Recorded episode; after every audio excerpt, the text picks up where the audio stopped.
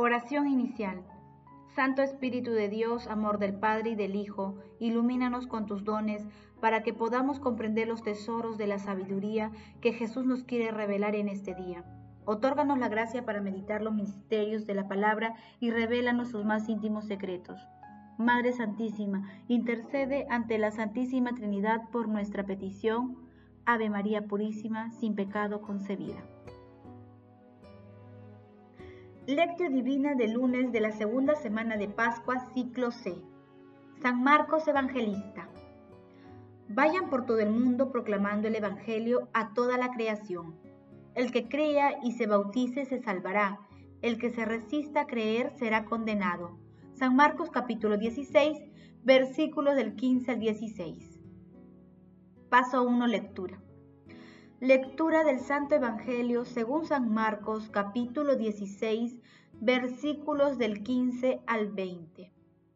En aquel tiempo se apareció Jesús a los once y les dijo, Vayan por todo el mundo proclamando el Evangelio a toda la creación. El que crea y se bautice se salvará. El que se resista a creer será condenado. A los que crean los acompañará estos signos. Echarán demonios en mi nombre, hablarán lenguas nuevas, cogerán serpientes en sus manos, y si beben un veneno mortal, no les hará daño. Impondrán sus manos a los enfermos y quedarán sanos. Después de haberles, el Señor Jesús subió al cielo y se sentó a la derecha de Dios ellos se fueron a pregonar el Evangelio por todas partes y el Señor los asistía confirmando la palabra con las señales que la acompañaban. Palabra del Señor, gloria a ti Señor Jesús.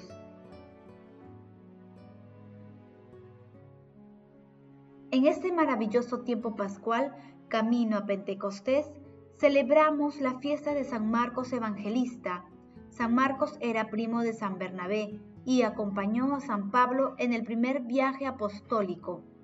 Llegó a ser un hombre de plena confianza de San Pedro. Por ello, su Evangelio, que es el más corto de los cuatro, tiene mucha similitud con lo que San Pedro predicaba. Se dice de San Marcos fue nombrado obispo de Alejandría en Egipto y que allá en esa ciudad fue martirizado por los enemigos de la religión 25 de abril. El pasaje evangélico de hoy está compuesto por dos segmentos.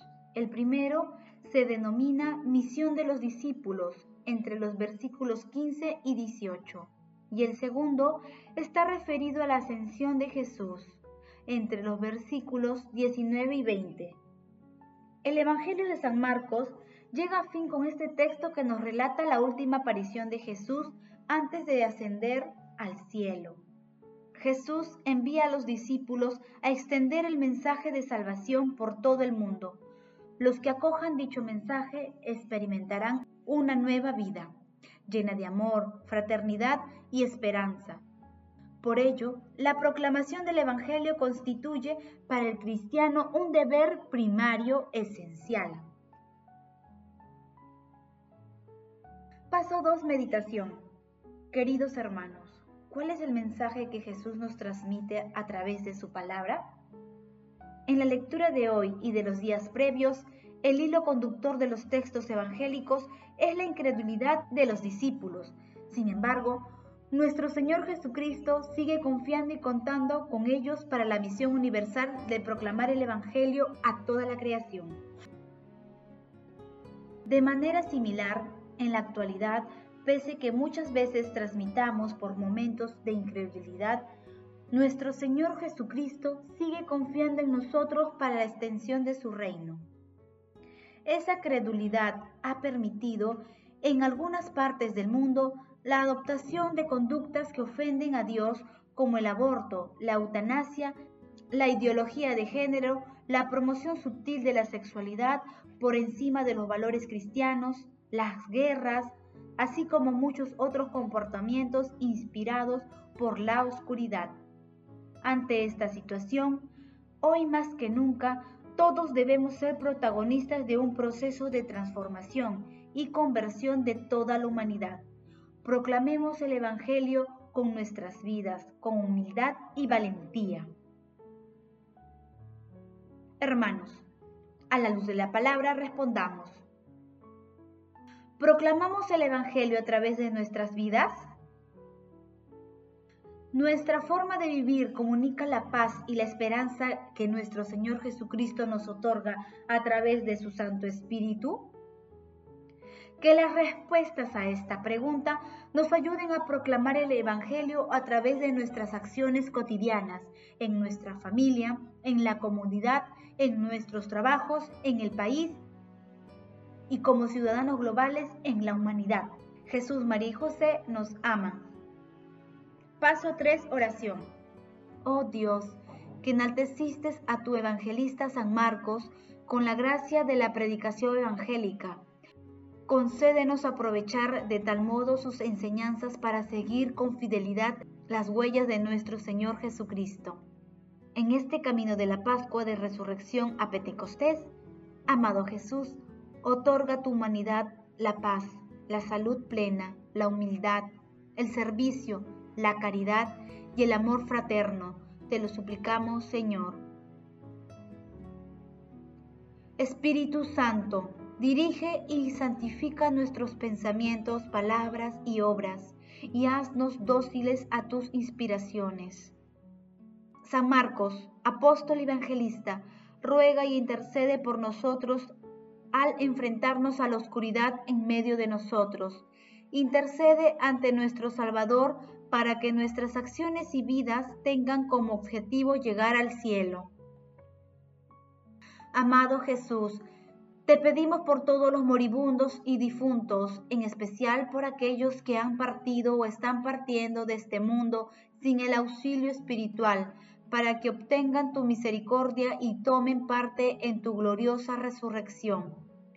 Madre Santísima, Madre de la Divina Gracia, Madre del Amor Hermoso, intercede ante la Santísima Trinidad por nuestras peticiones. Paso 4. Contemplación y acción.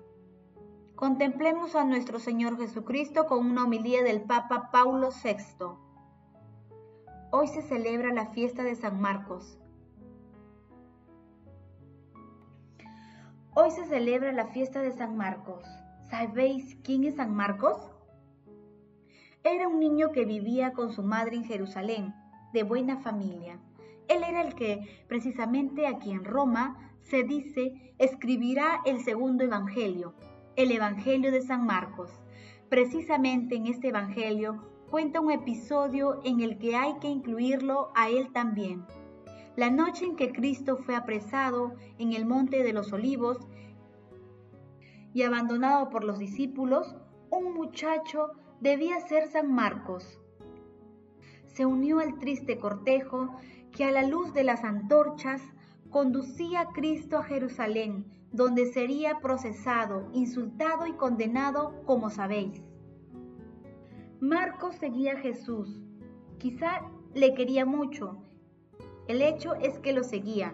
En aquella hora tremenda, mientras los demás habían huido, pero sucedió que la tropa que llevaba preso a Jesús se dio cuenta de la presencia del muchacho y entonces hubo alguno que trató de acogerlo y lo cogió de hecho, agarrando la sábana con el que el joven se había cubierto, que evidentemente se había levantado de la cama tapándose con aquella sábana, y sucedió que Marcos, ágil y esbelto, se soltó y escapó dejó la sábana en las manos de quien lo había atrapado y también él huyó en la oscuridad de la noche.